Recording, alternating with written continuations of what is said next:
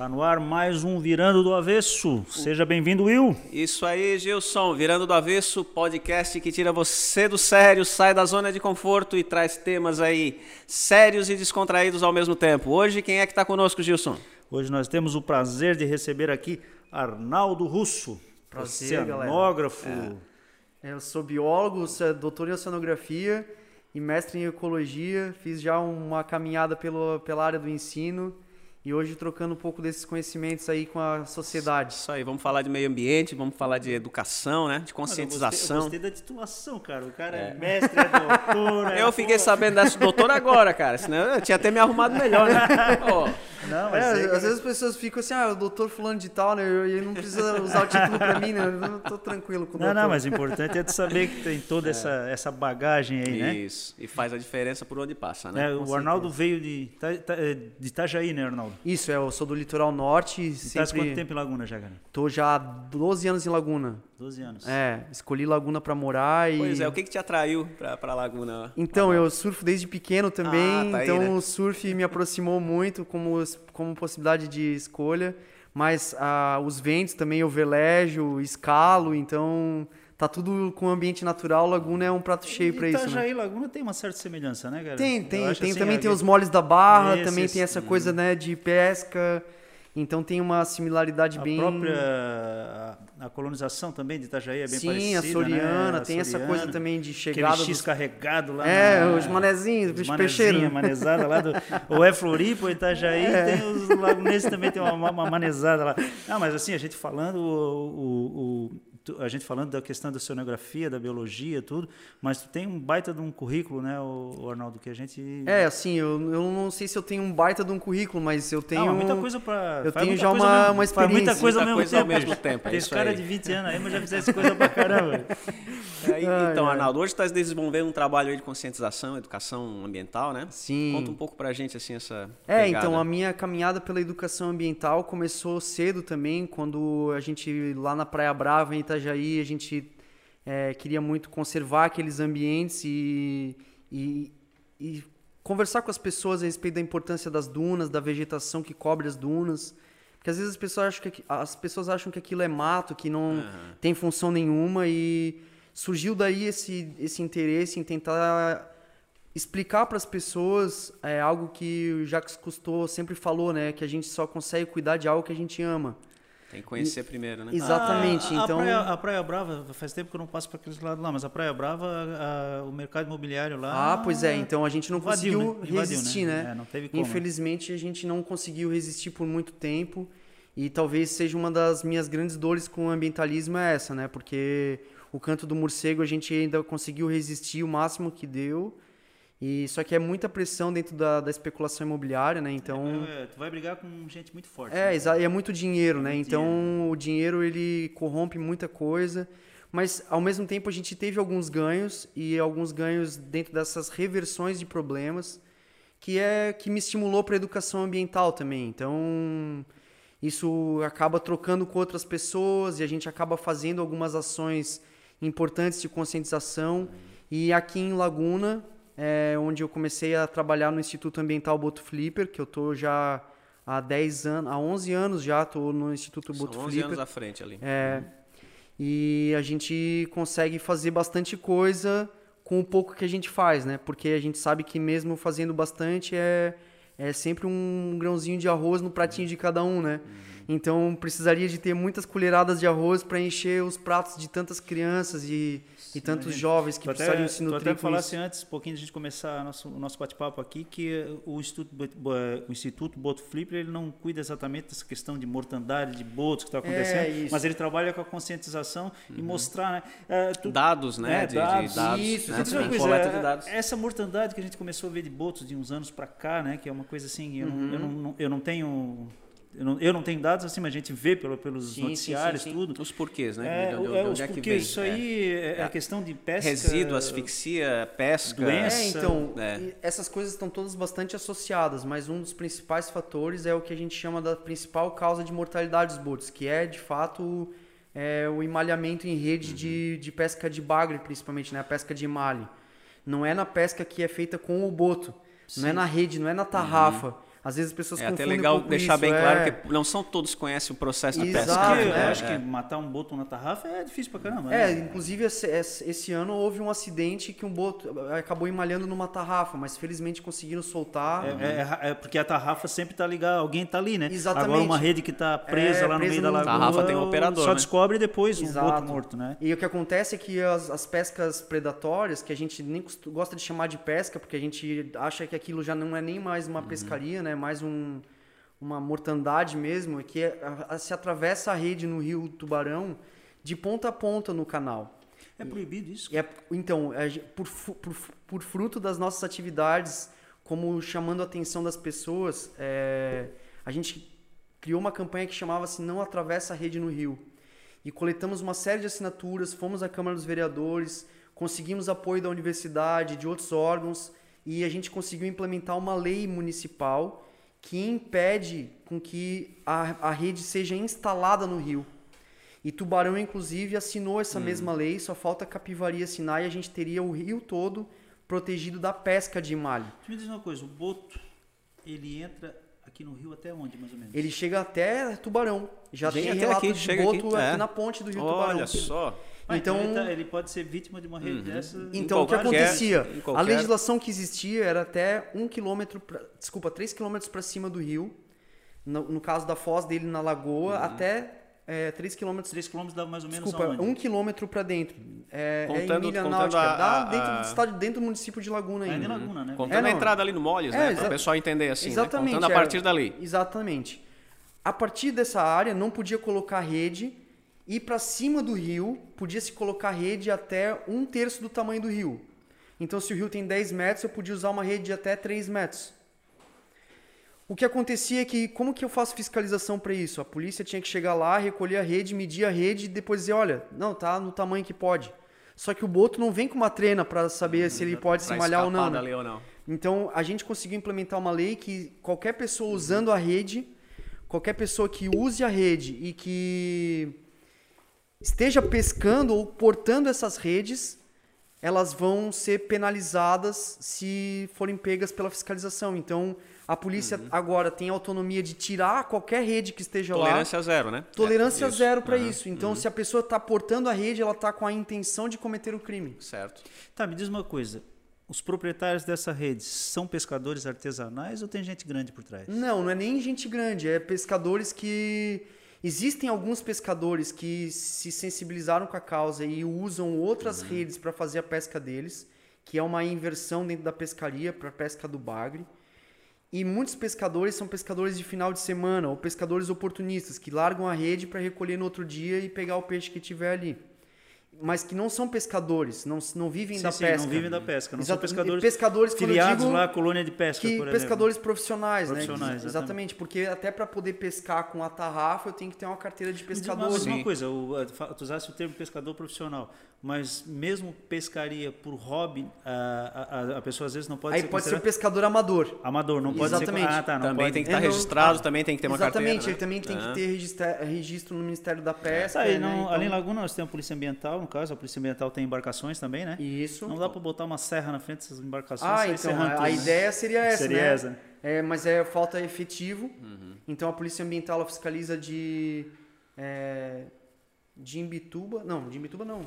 É, de Flor- do sul de Florianópolis até Passo de Torres. Eu acho uma porcaria essa Com história um quando- efetivo de uma É. lancha e um efetivo sim, um não. É, essa história Aí, de pô, efetivo, cara. Sempre que, sempre que parte para o lado ambiental, Ah, falta é. efetivo, falta combustível, falta Não, mas manutenção. Isso que tá dizendo fa- é a via de regra, né? Porra, por isso que não, por isso que essa questão ambiental no Brasil, É, não é no um Brasil, problema. acho que isso aí, não É, sei se não, mundial e- é e- assim. e não mas é uma a gente- crítica aos órgãos, né? É uma crítica É, justamente o- por, por o- faltar, mas é, faltar é, efetivo, falta- faltar dinheiro, faltar combustível, né? É, é. Aí depois É uma não adianta- constatação, né? Não adianta reclamar, né, cara? Não adianta ch- chorar essa- esse É, tipo é. de. Ou direciona a verba para isso, ou faz acontecer, né? De Exatamente. maneira eficiente. É, o problema de gestão pública mesmo, né, cara? Porque isso é, é, é uma consequência que a gente vive por anos e anos já, né? Essa é a questão toda. O, é. o Arnaldo, também uh, achei interessante que tu também tens a, a questão do, da coruja buraqueira que a gente estava falando, né? Um, ah, um legal. Antes. Uhum. A, a, questão da coruja buraqueira ali, tu tens no caso o,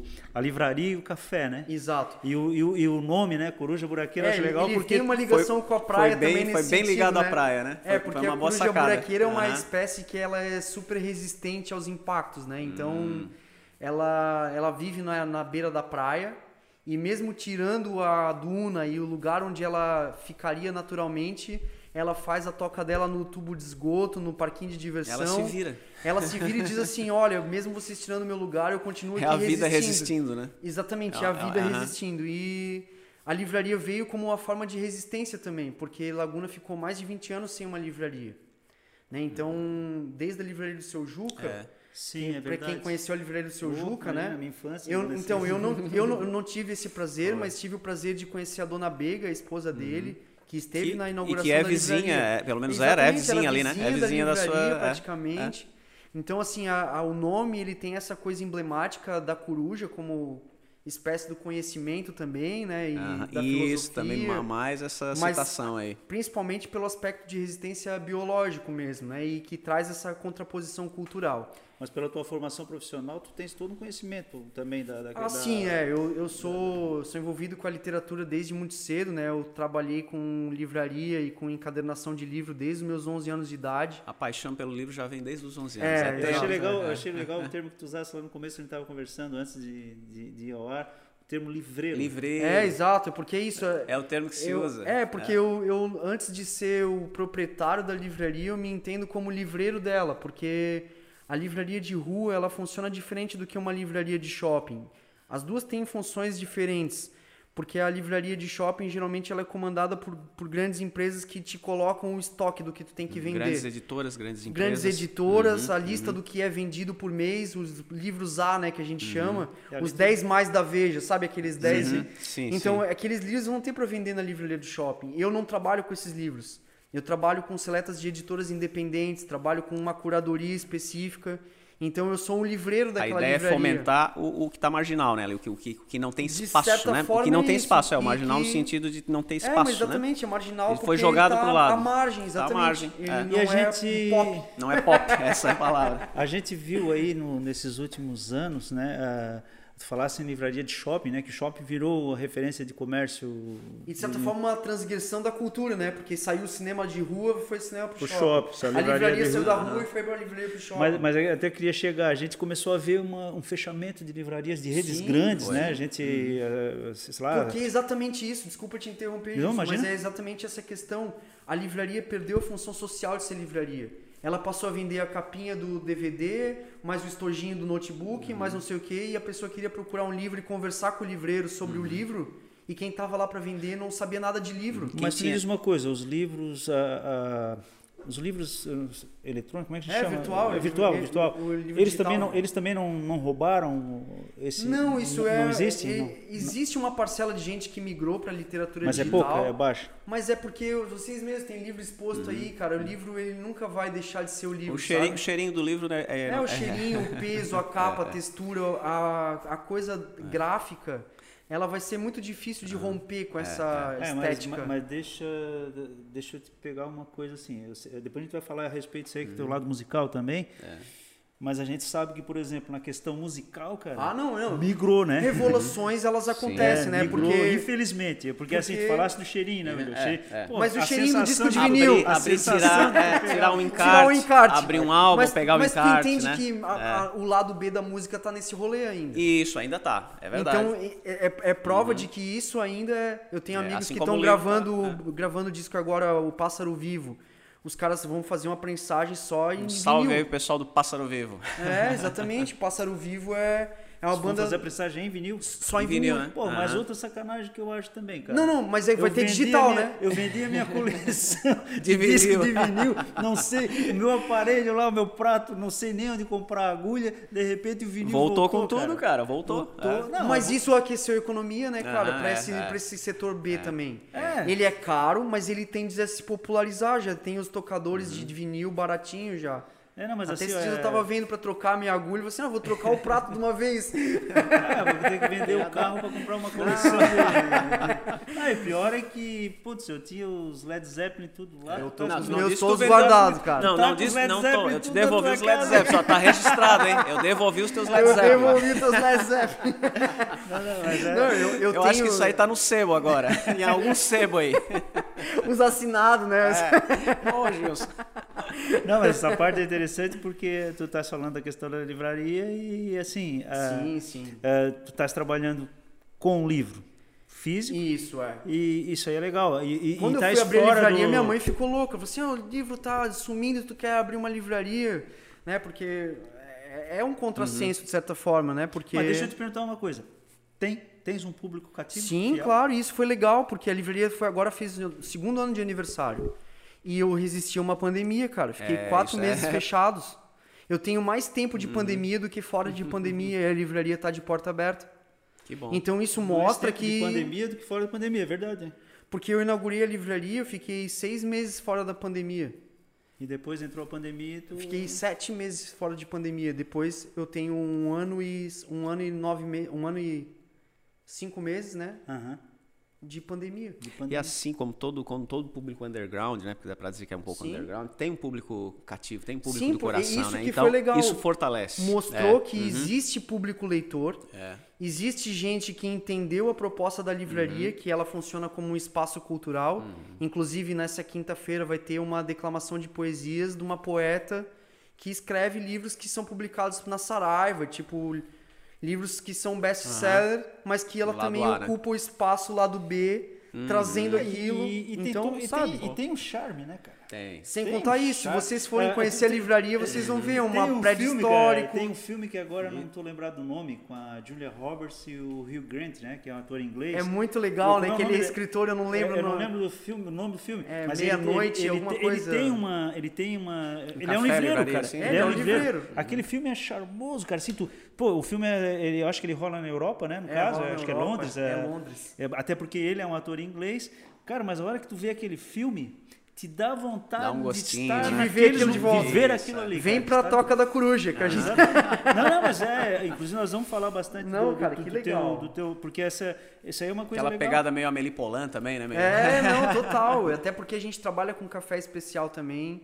Então existe essa coisa de fomentar o café como um produto gastronômico, Sim. de entender o café que a gente está tomando, que não é tomar o café tradicional, que é um café geralmente com, com torrado com milho, com Sim, inseto, sim. com Aham. galho, com folha. uma bebida tradicional brasileira pode ser ainda mais Exato, saborosa se, se for devidamente Essa é preparada, ideia. né? É exatamente essa a Tá, ideia. a- a- além de ser livreiro, também tem a editora, no caso. Isso, e aí a editora veio por conta da, do aspecto livreiro, né? De, de troca com as pessoas da cidade e da região. A necessidade. A né? necessidade de expandir a linguística e a, e a cultura. Como é que funciona uma editora Com hoje, isso, cara? né? Me situa. Então, Porque, a, assim, a editora... quando eu falo em Do editora, zero ao parece que eu fico lançamento, pensando como é em imprensa, É, pensando... então, e é legal a gente falar sobre isso, porque muita Distribuição gente... junto, como é que é? A né? editora, ela funciona assim, ela trabalha com curadoria de, auto, de autores e autoras, trabalha com a produção gráfica do material, então trabalha com, a- com o design gráfico do livro, ou seja, o livro ele é um objeto, então quando a gente fala de livro, a gente está acostumado a ver, imaginar a ideia de uma capa, uma lombada e páginas que rodam. Só que o livro, é, existe uma série de formas de fazer livro, livro em sanfona, livro dobrados, livros que despertem a curiosidade, Eu acho legal aqueles livros de criança que tu abre e... e vai Ah, crescendo as lindo, coisas. é, É, então, isso são formas de pensar a literatura é, que uma editora, quando ela tem um perfil editorial, ela pensa nesse tipo de situação. Então, a nossa editora ela também está focada com a, a coisa rupestre, por isso que o nome é editora Sambaqui. Ah, Então, a gente trabalha com impressões serigráficas. Então, os nossos livros, a maior parte deles são feitos dentro da própria editora. Então, existe a coisa gráfica, Entendi. mas existe a coisa da editora como alguém, como um aspecto intelectual da coisa. Quem que é o editor da editora? Quem que passa pelo crivo de quem publicar tal coisa? Então não é publicado qualquer coisa. A editora tem um que a gente chama de linha editorial, né? Que tinha me perguntado, né, Will? Qual é a linha editorial? A gente trabalha com poesia marginal e trabalha com livros dentro da sociologia e da antropologia. Então a gente trabalha com com aspectos históricos fundacionais das, das situações arquitetônicas, da construção social de determinada comunidade, fala sobre a pesca no sentido antropológico da pesca. Então existem muitos aspectos que precisam ter conhecimento para a editora ter é, propriedade em veicular aquela fala. O Arnaldo, é, criando um paralelo assim para cima do país, seria a literatura de cordel lá em cima. É, é isso exatamente. aqui. É o nosso aqui, é, o teu, o que tu faz é aqui. É como se fosse exatamente isso. Lá em cima se fomenta essa linha. as coisas deles. Isso, eles comunicam daquela maneira. E a gente está comunicando as nossas coisas aqui. E também Entendi. com serigrafia. Né? Eles trabalham com xilogravura, isso. com serigrafia, com, são técnicas mais rupestres. E por uhum. isso o nome sambaqui. Né? Porque ele se apropria de uma coisa que é a grafia de forma muito simplificada. Certo. Então, agora a gente está recém na pré-venda do livro do Preto Laufer, que é um poeta músico da, da do hip hop que está publicando o livro dele, o primeiro livro dele. Está em pré-venda no site da editora, editorasambaqui.com.br. E a gente está publicando uma, uma escritora aqui de, de Tubarão, que chama Noemi Balbino, que deve lançar o livro dela na festa literária, que vai acontecer... Qual é a data? Do dia 7 ao dia 10 de julho. Certo, tá perto. Tá bem tá pertinho, perto, falta um né? mês, é, praticamente menos de um as mês. datas, né? É, divulgar então, as redes sociais. Dia pra... 7 a 10 de julho, Festa Literária Júlia Nascimento. Até é importante a gente dar uma comentada, né? Porque Vou convidar não, depois vocês para fazer a cobertura. Sabe, a, a, gente não sabe exatamente qual o dia que, que, o, que, que esse nosso programa aqui vai, vai ao ar. É, a gente Tomara não sabe que data. ele vá ao ar antes, antes para poder dar essa divulgação. É, né? Mas independente perfeito, disso, se por acaso ele for ao ar depois é. da, da... É, mas a gente, quem for, a gente de qualquer forma lá, fica o registro aqui. Vai... É. Não, ou iremos ou já aqui, fomos, ou né? iremos ou já fomos. Para seguir a gente lá pelo Instagram, né, que é. Festa Literária Júlia Nascimento. A professora Júlia Nascimento foi uma professora negra também marginal que montou uma escola na casa dela e na, na casa dela ela formou uma série de pessoas, inclusive governador de Santa Catarina, médicos, dentistas, engenheiros. Né? Então, às vezes, essa coisa que ela foge de uma tradicionalidade, de uma formatação institucional, tem um papel social muito importante. Né? Então, a festa literária traz o nome dela como forma de de memorar e de valorizar as coisas que acontecem à margem do processo também, né? Arnaldo, qual é o critério para que a editora usa para disseste que você está trabalhando um livro de um, de um, de um poeta do hip hop, no caso, uhum. né? Qual é o critério para para Por isso, aí precisa de um editor. Então, eu recebo o um manuscrito de um, de um apanhado de poesias e faço uma avaliação. Falo assim, olha, esse material é possível ser editoriado. Editoriado significa que a gente vai conversar a respeito da, do, de qual a finalidade desse livro. A gente vai agrupar todas essas poesias, vai tirar essas daqui, ou o teu livro não, não tem uma finalidade para ser um livro, ele não conta uma não conta uma história, não tem uma narrativa. Você às vezes não frustra um pouco? Frustra muita gente. Né? Frustra muita assim, gente. É que nem eu o pessoal vai com aquela sede. É, exatamente. Aí, aí o cara chega assim, eu tenho uma música para te tocar, é, tu vê a música só rima pobre, é. aí tipo assim, o cara rima mar com, Pô, com mar e com amor cantar, com, né? Se tu falar essas coisas pra mim, eu nunca mais olhava na tua cara, bicho. eu nunca mais ia falar contigo. Mas tu me diz uma coisa, uh, um projeto desses envolve custo, né? Sim, exatamente. E daí onde é que entra assim, como, o, o, por exemplo, o escritor ele, ele traz já a questão de um apoio é, cultural. Acontece ou... em muitas formas. Ou, ou é, é, é leis, leis de incentivo de também, né? A gente trabalha com as duas coisas. Acabou de ser publicado um livro virtual por e-book que foi um livro que foi custeado por projeto projeto público. Mas a gente também tem formas de conseguir colocar dinheiro na frente, por exemplo. Com esses recursos a gente consegue publicar livros, pagar os nossos trabalhos e a gente investir dinheiro para custear antes do livro ser vendido. Então, por exemplo, o livro do Preto Laufer, a gente trabalhou com pré-venda. O dinheiro da pré-venda a gente conseguiu já fazer o livro. Então a gente já tem os livros para conseguir fazer a venda dele e pagar o trabalho do, do autor e do editor. Então quase que agora é lucro, então. Aí a, a partir do, do do, do livro 70 a 80 ele começa a ser lucro. E me diz uma coisa, quantos, quantos, quantos exemplares são? Então, a gente faz tiragens tiragem, né? pequenas, né? a gente trabalha com tiragens pequenas, geralmente até 200 exemplares. Hum.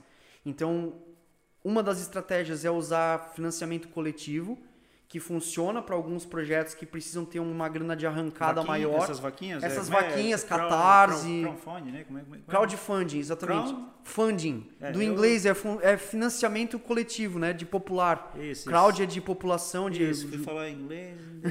Não deu, né? É, mas é que é crowdfunding, né? é, porque é, é que veio do inglês, né? Era mais fácil eu ter ficado na vaquinha. Isso, boas composições, todas em português. Pra que ter É por isso, é Inglês, va- cara. chama vaquinha online, né? vaquinha online. Que é, Não, mas vaquinha online online, já não é português. A vaquinha, dica na vaquinha, só, sou do tempo da vaquinha. Vaquinha ainda. da galera. É porque a vaquinha é é exatamente como que, a, que veiculava, por exemplo, cultura na década de 60 e 70, né? Antes da gente ter livros, a gente, pra- pela contracultura, a gente tinha os, os fanzines, que nada mais era do que textos recolhidos por uma galerinha e que fazia uma vaquinha para tirar xerox daquele texto e dobrar Pra aquilo. conseguir veicular. Né? A Pra- ideia é essa, cara, conseguir veicular a fala. Então eu não preciso ter mil exemplares. Se eu tiver Sim. 200 Tá na rua. que, que toquem as pessoas certas, a gente atinge É, a é, missão. É que nem aquela história assim, né? A- Uma, uma vez me aconteceu uma história interessante, até deixa eu pegar, deixa. A gente teve uma época atrás que a gente mandou fazer várias camisetas do, do Sentapua, né? Que é a nossa, Aham. que é a nossa banda. Cara, e muita gente comprou essa camiseta. Imagina que massa, pô. Não, a galera com- andando na rua sem tapua. cara, cara, não, aí é que Ah, tá. aquela Comprou, história, mas lembrei. quem usava essa porcaria era eu, era o Will. Era... Ninguém, eu nunca vi essa camiseta na rua, meu filho usava, minha mulher usava. Aí um dia eu tava chegando em Laguna, eu peguei uma rua por dentro ali de Laguna, que eu não queria passar ali naquele, naquele trecho ali onde tem os bombeiros. Eu, eu- Sim, aham. aí eu- Não, ali aí eu fui pra uma rua, fui pra uma rua por trás, cara. Cara, daí eu vi uma pessoa vindo na direção oposta ao carro, andando, e dava pra ver que era, uma, era um morador de rua. Dava, Aham. dava pra perceber assim. Pela, pela- Aí eu passei assim, sem tapua. Parei. Aí eu olhei, cara, Virou eu voltei, doação, né? Eu voltei, eu disse pra minha mulher, eu disse pra minha mulher, deixa eu voltar. Aí voltei, tava lá, senta puta. Eu pensei, cara, alguém comprou essa camiseta, Nunca usou. nunca usou, pelo menos não virou pano de chão. Não Pô, virou. que massa, é. cara. E ele Tá- deu pro Alguém no tá usando alguém- e o cara divulgando tá usando. tapua. A pô. história é aquela, veicular.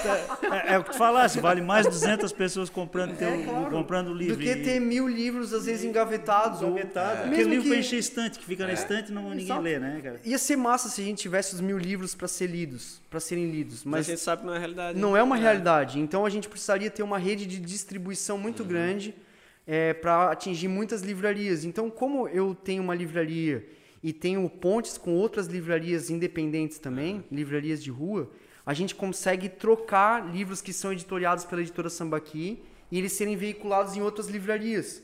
Então a gente que é a diferença, por exemplo, se, eu chego, se tu chegas na minha livraria e eu falo assim, olha Will, aqui eu tenho um, um livro que foi feito aqui em Laguna, dá uma olhada nesse trabalho. É diferente de chegar numa livraria que tá, vai lá, tá estampado um monte de Isso. coisa que tu já sabe o que que é. Ah, eu quero comprar é, a, arte de ser feliz, ou eu quero ser foda, esses Tal livros linha, que... tal- tal autor, né? entende? Tipo, tu já sabe que aquilo tá ali para vender, mas tu queres conhecer coisas que tu não sabes que existem. E Cara, precisa de um livreiro para isso. Quer degustar conta- uma coisa nova. né? Exato. É. Por conta da pandemia, assim, eu, eu, eu não tenho praticamente saído, né, cara?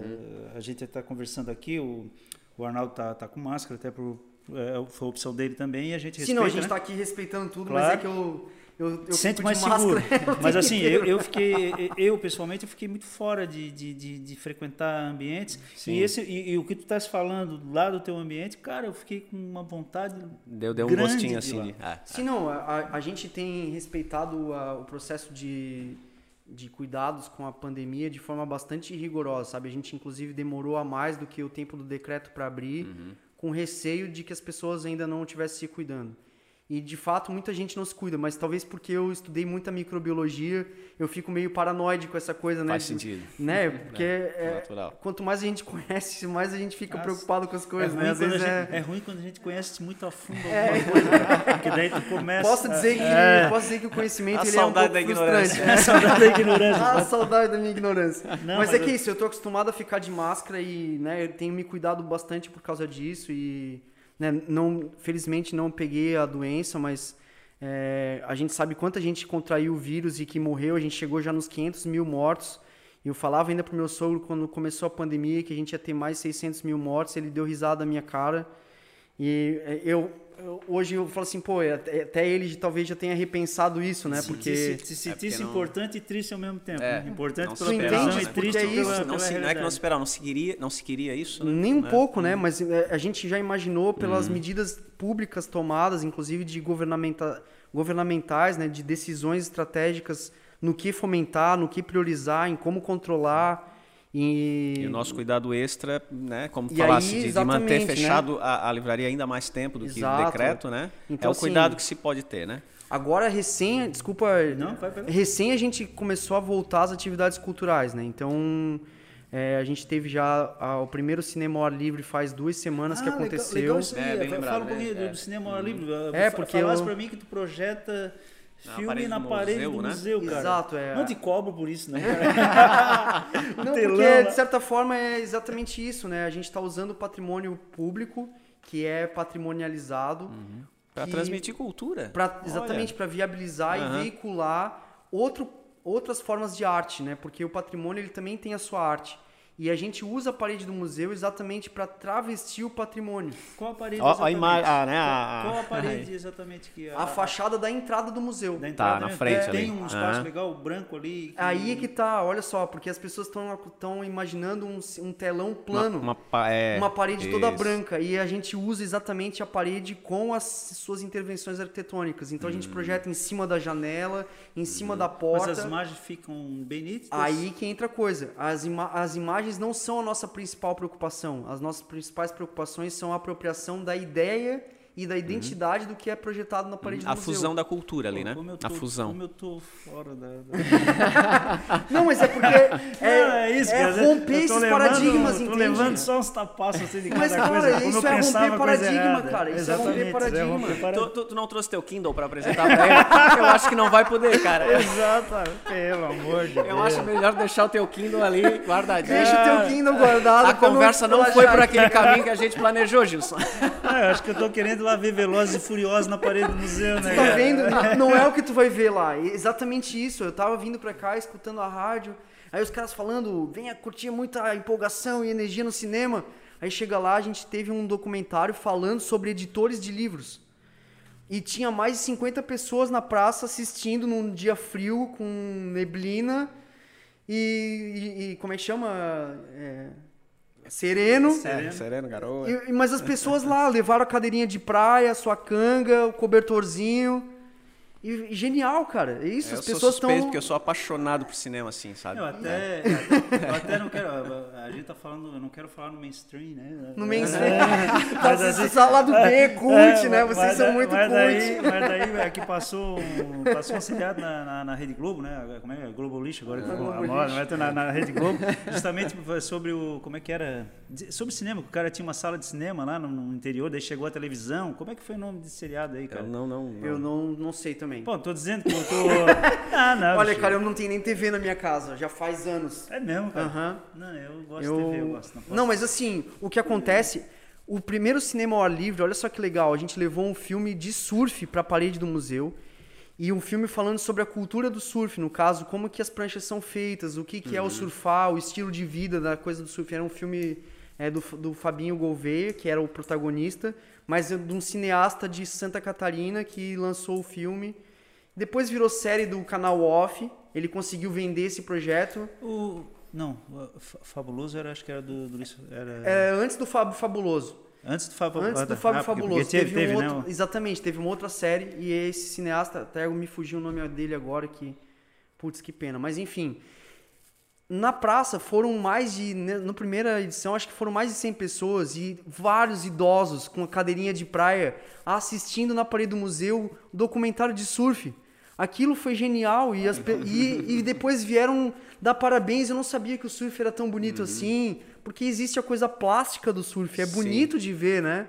A pessoa interagindo com o oceano e tal. Tu tens ali. Foi muito tu bonito. Tens a, a- naquela pracinha, pra quem não conhece a pracinha ali, onde é a pracinha onde tem o Renato, tem ali o Bloco Rosa. Bloco Exatamente, Rosa. onde É é a estátua da onde tem a Anitta. estátua da Anitta, Anitta, é, tem é o o museu, né? A- Eu falei do Renato até porque o Renato foi um dos nossos Sim. convidados Ah, no- que legal, o programa Renato do anterior. Bloco Rosa, né? Ele é ao um- lado ali da, da, da- Ao lado. Bem ao da lado loja ali, do bloco. E aí, quando tu né? tens a exibição dos filmes, tu tens o café, né? Exatamente, a livraria e o café. com café. Então, pô, tu, tu agrega tudo isso aí, é bem legal, né? Porque tu certeza. pode fazer um atendimento VIP É, na praça ali para É, quem essa é a ideia, né? Essa- Até porque a gente acaba viabilizando a via gastronômica também, né? Os cafés, eles voltaram há uns anos, assim, de uns anos para cá, o café voltou, a- o charme do, do café mesmo, né? Sim, E aquilo que tu falasse, coisa, o né? sabor do café, o café é, ah, o café bom é feito assim, é moído na É, hora, exatamente. é- Tem essa coisa que, por um lado, existe essa gourmetização, a né? do- gourmetização, exatamente. que a gente tenta fugir um pouco dela, mas para explicar o, qual é a diferença do café, né? E o café ele tem os tipos, porque o café é como se a gente sai, ele sai da, de uma bica corrida e da não é o bica, né, o jornalista, mas é a, a bica que escorre da produção do campo até a, a parte de separação. E o, o grão do café, ele, no caso a fruta, ela é peneirada. Então existem as peneiras. Quanto mais mais larga a peneira, mais coisa passa naquela peneira. Então passa café, mas passa folha, passa galho, passa inseto. pedra, passa inseto, passa tudo. E geralmente os cafés que são vendidos em grande escala, que a gente chama do café commodity, é um café de peneira muito larga. Qual passo que eu vou diminuindo essa peneira e vou selecionando o meu café, eu tenho só o café ali. Então, o, o- aquilo que a gente acaba gourmetizando é, não era para ser gourmet, é porque pra aquilo ser tem um- óbvio, né? Era para ser óbvio. Só que esse café acaba tendo um valor maior e acaba sendo exportado.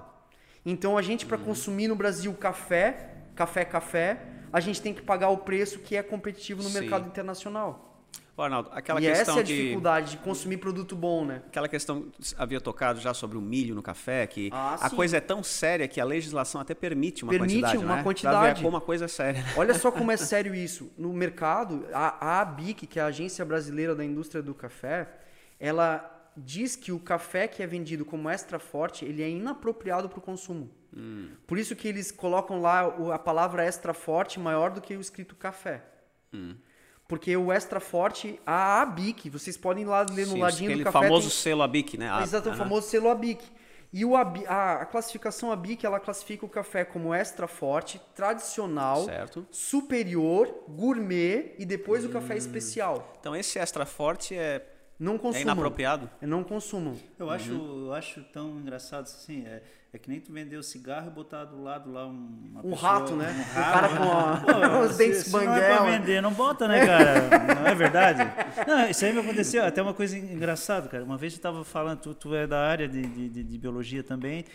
Eh, Eu fui levar o cachorro, o meu cachorro para, eu tenho três cachorros, fui levar, eu fui levar o cachorro para vacinar. Daí eu fui numa agropecuária onde Aham. tem, onde tem veterinário. Hoje em dia as agropecuárias aqui em Tubarão maiores tem tem, tem veterinários. veterinário também. Daí eu, tá, eu quero vacinar, isso, isso. Daí disse, tá, tu quer usar vacina nacional ou, impor- importada. ou importada? Daí eu disse, cara, eu quero É vacinar. vacina, é, eu né? quero vacinar o meu cachorro. Por quê? Por que isso aí? Não, porque a, a, a nacional, blá, blá, blá, importada não. Eu disse, pô, então por que, que tu tá botando a nacional para vender, cara? Então o veterinário tá me dizendo que a nacional é meia boca, mas vocês vendem. Então Sim, eu vou então vacinar o meu vende cachorro ou não pela minha- vende, né? Ou É, o, vende ca- ou é, o, fa- é o vende. famoso café com milho. É, o café. por que, porque que adianta tu botar o é extra forte lá né? e dizer, não, não tome isso aqui, né? Então. é- É, Essa que é, a- é um do- dos, dos problemas da indústria alimentícia, né? Porque, como eu falou, tem coisas que são permitidas pela legislação. Chocolate, que é só gordura vegetal. Exatamente. é, E... aí pela lei diz lá que o café tradicional pode ter até 30% de coisas que não são café. Ah, tudo bem, Isso tu pega, inclui asa de mosquito pegar, e milho. Tu vai pegar a gasolina, tu vai botar 20% de, de, de álcool na gasolina, a gente Isso. sabe disso Hoje aí, já vai tem pegar 27, o álcool, né? botar... mas, mas assim... Quanto é que ah, tá a gasolina já? Não, de, de proporção de gasolina, ah, isso faz tempo, eu vi 27%, né? É, de- é mais de 20. Mais de 20, Mais de 20, 20, 27%. mais de 20%. Não sabia Então tá É. comprando mais de um quarto de álcool aí. Que loucura, cara. É, mas faz parte, até pra, até pra desovar o álcool também, né? Já viram aquele o último, Sim, passou aí aquela... entra a coisa da economia também. É, até porque pra- é por isso que a gente chama do. Porque o que acontece, né? Só pra gente não estender tanto no papo do café. É que o café existe o que a gente chama do café commodity. Quando as pessoas leem lá, a saca do café tá tantos reais. Esse café é o café que é produzido em baixa altitude e Ah. em áreas planas, onde eu consigo fazer a colheita desse café com máquinas muito grandes que vão destruindo Agilizam. o pé do café todo, agiliza a produção. E o café especial, ele precisa para ter mais doçura o café, para ele ser ter uma produtividade, são a espécie, no caso, a, o café arábica, cof- café arábica, ele é uma espécie que não é tão rústica, ele não aguenta tanta porrada. Então, se eu bater muito no pé, o próximo ano a produção vai ser muito ruim. E ele precisa, para se desenvolver, áreas de alta altitude. Então é um café que ele cresce em áreas montanhosas. E na área montanhosa eu não consigo ter uma colheitadeira numa angulação mais que Processo 20 é graus. O colheita. processo E aí, de coleta é artesanal. E artesanal. aí isso começa a ter custo. De colheita, no caso, né? Exatamente, Coleta, a, a colheita dele é, é artesanal. Escoamento, colheita, né? Aí escoamento, colheita, é, trazer de lá de secagem. cima, secagem. Aí não é plano, secagem, aquele processo tradicional Todo de... o custo que tem na Aham, cadeia e isso vai refletir no, no preço final Eu do havia café. falado quanto a sabor, então eu que tomo café commodity sem açúcar, sou valente. Porque se eu valente. experimento um café bom, Tu vai dizer que não é café. é mesmo. Aí por isso que existe o que as pessoas dizem que, é, que é, elas estão acostumadas com uma referência gustativa. que é, é- é agressivo o café que a É gente toma sem açúcar. é É, eu me acostumei. agressivo. Até o cheiro, né? Até o cheiro, é. Até cheiro O é cheiro, aí gostoso. tem, a, a gente inclusive tem as rodas de sabores e aromas, né? Uhum. Eh, No café tradicional, a gente consegue inclusive sentir aromas de borracha também. Ah. Aromas de fenol, aromas de produtos químicos. Se a gente consegue trabalhar o nosso olfato. For bem né? apurado, né? desenvolver. Se for Sim, exatamente. É, Se a gente consegue desenvolver ele, a gente Vai perceber isso. Até em determinados ramos da indústria alimentícia existem pessoas que, Isso, que exato. fazem essa, a profissão essa dos caras é testar, né? né? testar. Eu e já- pro café existe essas coisas também, que eles chamam de kill grader, que é tipo o cara que faz a qualificação do eu café. não me arrisco a falar mais nada em inglês. Que é o graduador do café, vamos falar em português. É, deixa eu te perguntar é uma o cara coisa. que testa os cafés lá e fala assim, ó, esse café tem nota de tal coisa e tal coisa. Vai classificando, né? E aí o café especial tem isso. Antes de tu me, Não, me- perguntar outras coisas, é- o café tem essa coisa porque tu vai precisar de um processo de transição para tomar o café especial e sentir as notas do café. Então é como se fosse uma despoluição da tua língua. Eu vou ter que ir lá para fazer essa Não, mas provável tu vai gostar. Tu vai falar assim, ah, é diferente. Nós vamos ser diferente, mas vai- frequentador vai- do- É, não, do- certeza. Mas é, é tu entender se a lógica da coisa. É tu falar assim, ó, eu- o que eu tava tomando era. Eu, eu gosto daquele gosto. E não Uhum. tem problema em tu gostar do gosto que é da mistura. Mas tens que entender que aquilo é como tomar a cerveja. Cerveja. A outra polêmica, né? Isso, exatamente, Aham. tomar a cerveja commodity. Sim. Tu, tu pode até gostar daquele gosto de milho, mas tem que saber que aquele gosto de milho não é cerveja. Sim. Porque a cerveja tem o gosto da cerveja. É tomar o chá de camomila, não é porque tu gosta de chá de camomila com erva cidreira. O chá de camomila é chá de camomila. Se tu misturou ele com erva cidreira, já não é mais chá Uhum. de camomila. é outra coisa. No Brasil a gente é, pô, gasolina não é gasolina. O que mais? Ah, Café não é café. Vamos, vamos parar por aqui? Acha um assunto aí que. Tu acha, tá? O Arnaldo falou de notas ali, me veio na cabeça a questão musical. Eu sei também que Pô, tu tens que o legal, trabalho cara. musical, que é o duo requintal, né? E o Isso. forró de sola. É, Eu marquei são- aqui para não esquecer o duo requintal de música instrumental, música Exato. autoral também, e releituras de, de- de Isso, clássicos é. da música brasileira. É, a gente trabalha com bastante influência do choro e da música instrumental brasileira, né? Principalmente a música universal do Hermeto Qual, Pascoal. qual o instrumento que tu domina? Eu toco flauta transversal e percussão. Tá. E um pouco de, de sanfona e de ukulele, esses instrumentos que são base para as outras coisas, né? E o Rael, que é o outro músico. Ah, o Rael. é, o Conheço, Rael. conheço. O Rael toca cavaco, clarineta, violão e toca sanfona também. Não, E- não fica bravo comigo, tenho uma bronca de ukulele, cara. Não, é. Mas é porque eu- é exatamente o ukulele ele, ele acabou se popularizando para Foi, foi. trazer uma música. Isso, É tipo tudo com versão ukulele, né? Que nem- Não é que eu não gosto do ukulele, Isso. é que, É que parece acabou- que como virou a versão ukulele, né, cara?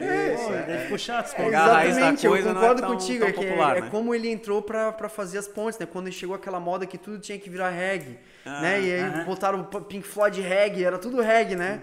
Assim, pô, cara, deixa o Bob Marley tocar o reggae dele e vocês façam rock and roll aí. Não precisa Não ficar de misturando tudo, é? Não chama de Cara, reggae, tem, né? tem, tem uma, eu não sei quem é a intérprete, mas de vez em quando eu tô ouvindo FM no carro e tem uma intérprete que ela entra, tudo quanto é música que eu gostava, ela entra numa versão sussurrada, a gente cara. comentou sobre isso uma Puta, vez. uma versão Foi, foi. sussurrada, Tudo que a sussurrada, gente gostava de rock and sussurrada. roll da- das antigas, ela- não, mas, cara, ela eu tem uma versão. Eu desligo, eu mudo a... Quando É, em é meio que o cool jazz, né? Que vinha com essa coisa, né? De, de Exatamente, de daí é- fazer... Sussurradinho. Ah. Ô, cara, que coisa... Não é... A música é legal, Consegue ouvir duas, consegue ouvir duas.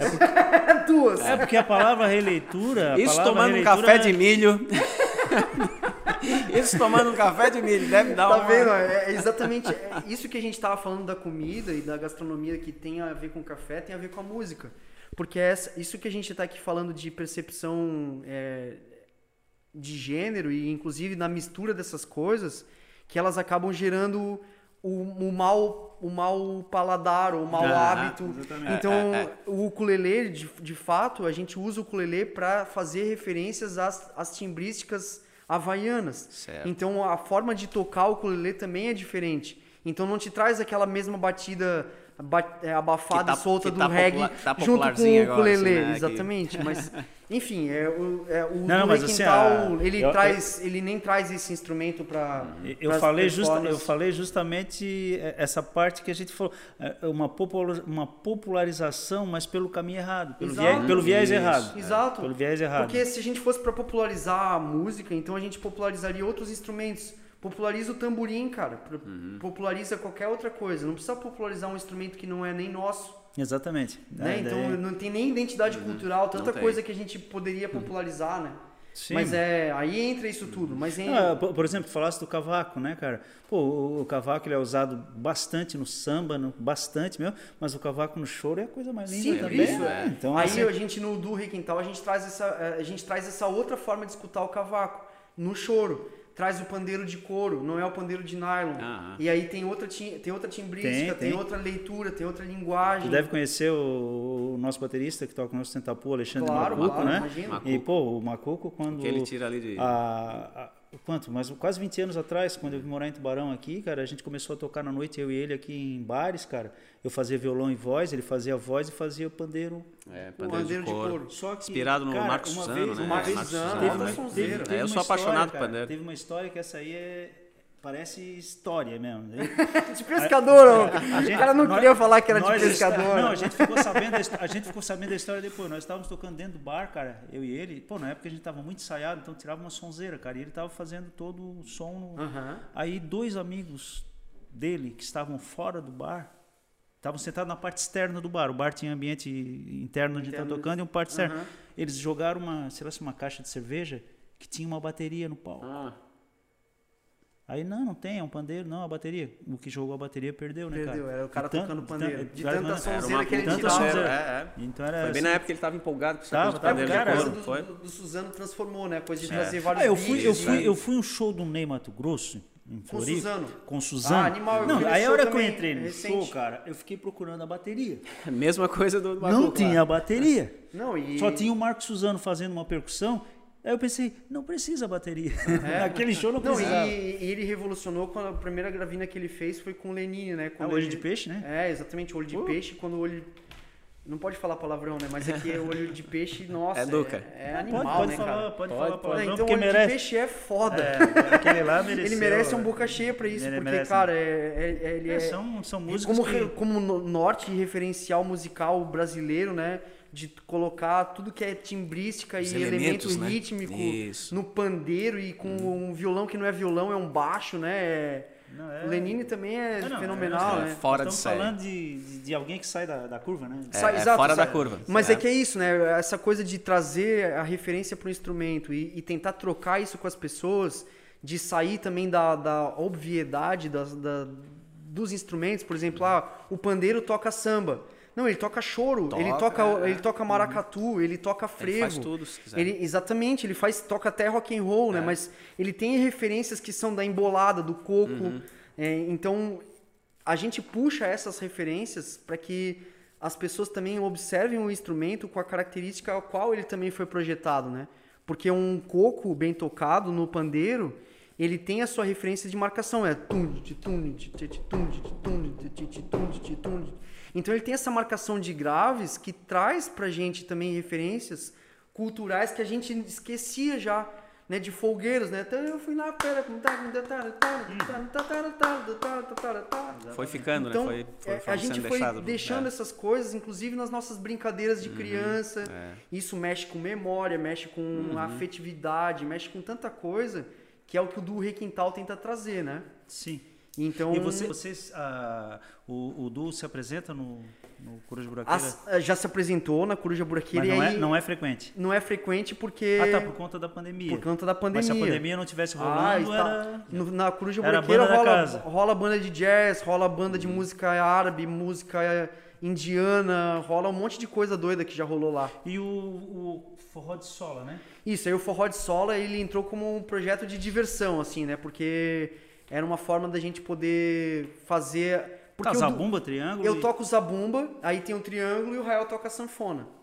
Então eu toco zabumba e é um trio mesmo, um trio de forró como, clássico. Como é, o como é um trio de uhum. forró. mesmo. É Exatamente. Então a gente traz a referência, ah, a referência, a referência do forró, como ele foi pensado no Luiz Gonzaga, né? Essa galera que é, pensou o forró nessa estrutura. Então a gente traz ele, por isso que a gente chama de forró de sola, que ele é forró bem raiz, né? Na sola ah. do pé mesmo, dançar miudinho, não é aquela coisa bateria e teclado sim, sim. e né que aquela... se popularizou também né vocês trazem a referência original né? exatamente né? que aí entrou é. numa coisa de também inverter a lógica do uhum. que é o forró porque o aviões do forró trouxe o nome forró para se agregar uhum. a uma outra coisa que não é o forró uhum.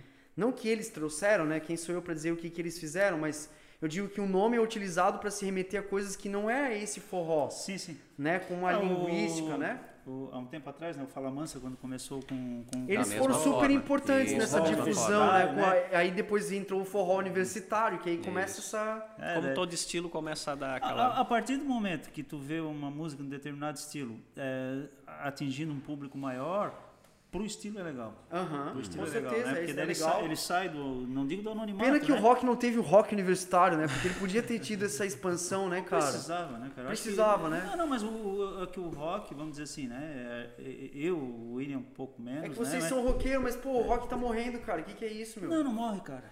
Não morre. Não, não morre porque a gente mantém vivo, mas quem que é o rock hoje? Não, o Jus fez uma careta. Mas é, Quem deixa, não tá vendo, ele fez é, uma careta. É muda, né? É que é, muda. É porque muda, muda pela época, né? Muda, muda não adianta. Passa, passa por. Mas, eu ainda fico passa feliz por, por identidade, vejo, por ideologia, um passa por música. Eu sou professor né? eu vejo lá um adolescente de 12, 13 anos pegando violão e tocando Legião Urbana. O cara já, o Renato Russo morreu há quase 30 anos e o cara tá tocando. É por então, isso que não morre, não morre. Ele não morre como referência, né? Mas eu digo como produção nova, assim, no certo. No, musical mesmo. Musical, musical. né? Porque não, mas tu sabe, o, boas, o, o Arnaldo, tu mas é sabe? é muito underground, é, cara. É, muito underground, que eu queria hum. chegar assim. É... é, que nem a música, tem música boa no Brasil, tem pra caramba. A gente circuito tá underground. circuito underground, isso. cara. Mas isso é mundial, cara. É, não sei. Isso cara. é mundial. Tu não, a música que atinge assim o grande público ela não é exatamente é, a música.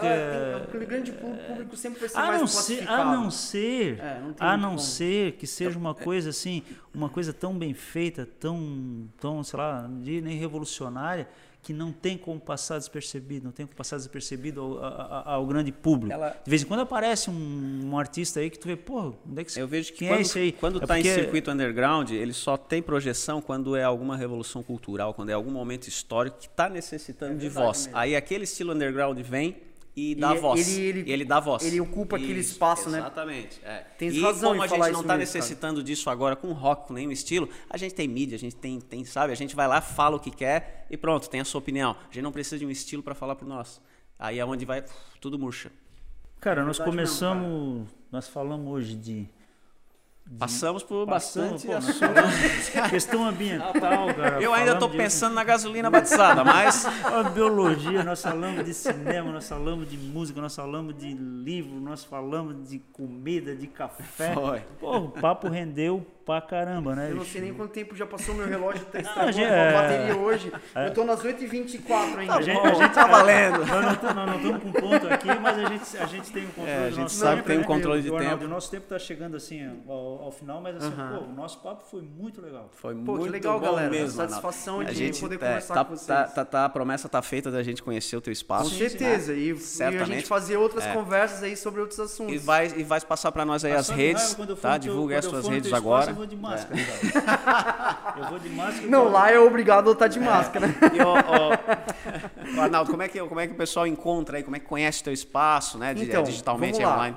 A todas essas coisas a gente trabalha bastante pelo Instagram, né? Certo. Então, tem o Instagram primeiro da Festa Literária, arroba Festa Literária Júlia Nascimento. Depois da livraria, é, não, primeiro do Instituto Boto Flipper, né? Que a gente falou antes, pela ordem do que a gente falou, arroba Instituto Boto Flipper. Flipper com dois P's. E aqui às vezes as pessoas falam assim, ah, mas que nome mais infantil? É porque Flipper era um nome de um boto que vivia lá. Então, é. é. E ele foi tirado de lá e levado para um aquário em Santos. Sim, é verdade. Uhum. E aí quando tentaram voltar com o Flipper, o Flipper acabou sumindo e uhum. morreu. morreu. E a então, gente Flipper usa é um ele... nome que é forte aqui Exatamente, na, gente sabe, Então é. a gente levou, levou o nome da, da Ah, instituição... Ah, Tu Eu não peguei, não, É, eu não eu, vi. É, eu não, lembro não. disso aí. Mas, É, pô, eu- eu, eu, eu- idade, mas não eu Mas, tem um tempo, mas, mas foi, foi. O dobro da tua E- idade não tem, não. Eu tô com, tô com 41. Ah, tu tá louco? Eu tô com 82, quem sabe? Já tomei a segunda dose. não, não, não. Não, tô com o dobro da tua idade, não. Não, mas eu acompanhei essa história do Bobo. Pois é, e aí a gente usa o, o boto como forma de, de mostrar a importância do ecossistema para não tirar os animais do lugar, né? Que eles podem ser observados no lugar deles. É. Então, Coisa mais Enfim. linda, né? Deixa eu- arroba Instituto Boto Flipper. Deixa eu Arroba pegar- Instituto Boto Flipper Deixa eu pegar essa coisa antes que a gente termine. Eu tive a oportunidade que eu fui. eh, eu e minha família, a gente foi conhecer. Era um sonho da minha esposa de conhecer. Nadar com golfinho. Olha só que doido, cara. Essa Tá? experiência deve E a ser gente demais. foi, a gente teve a oportunidade de ir a um local onde isso aí acontecia, mas assim, era uma estrutura muito bem. Mas os golfinhos eram presos, né? Tu vê, Eles é ficavam outra- presos. é. Aquilo ali, assim, ao mesmo tempo que tu acha legal, assim, eles são adestrados, tudo, né? Tem todo. É, eles são. O tratamento deles deve ser muito bom, mas eles são tirados da vida normal deles, É, né, Gente que cara? nasce em cativeiro. A mas- coisa, a coisa do, do, do cativeiro é complicada, né? Eu tenho um posicionamento meio, meio radical com isso, porque eu, eu sou dos ecossistemas naturais, né? Então eu ensino sobre isso, entendo a importância da vida livre, então É, eu acho- prego a coisa da vida livre, né? Com a, com a minha prática diária. Eu acho que a liberdade é. Eu até não, não gosto de falar porque, pô, eu tenho foto minha lá em cima do golfinho me levantando eu lá grudado nele. grudado no golfinho. Mas assim, mas, É, mas, é- ao mesmo tempo que tu. Claro. É parte do mas- ser humano é, também, né, cara? A é, gente tem é. essa coisa de domesticar e de querer comandar as coisas, né? A gente É você, é você ter consciência, né? É. é, O meu doutorado, por exemplo, eu, eu, eu fui pra Antártica, né, cara? Meu doutorado era lá na Antártica, então a gente vê muito animal lá, né? E muito animal marinho. As baleias, eu sou emocionado com as baleias. E, e é isso, a, a vontade de estar perto é muito grande. Só que a gente chega perto com finalidade científica estrita. E não é pra a gente pular em cima da baleia ou pra molestar, né? E chega um ponto que essas atividades elas acabam mudando o comportamento do animal para ele se moldar aquilo, né? Meio que domesticar um animal que é selvagem. Não é um cão que ao longo do processo natural dele Ele, ele mesmo escolheu ser eles, domesticado. exatamente, é uma, exatamente, é. uma relação de, de, de mutualismo, né? De Exata- benefício é, é, próprio. Mutualismo. Esse é o. As, Ele- du- as duas partes, né? É, ele duas se aproximou do ser humano porque sobrava comida para ele, né, cara? Então, o boto não, né?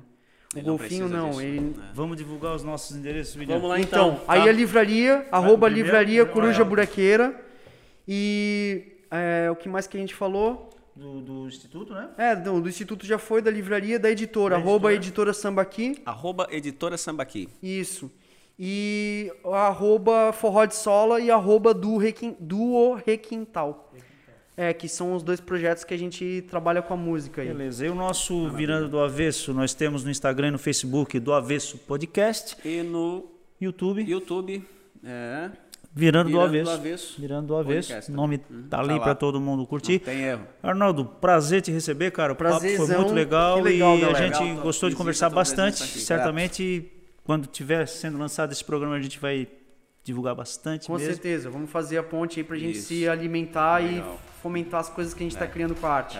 Beleza. É isso aí, Então galera. esse foi mais um episódio do Virando do Avesso. Abração pra vocês, pessoal. Obrigado. Até mais então. Valeu!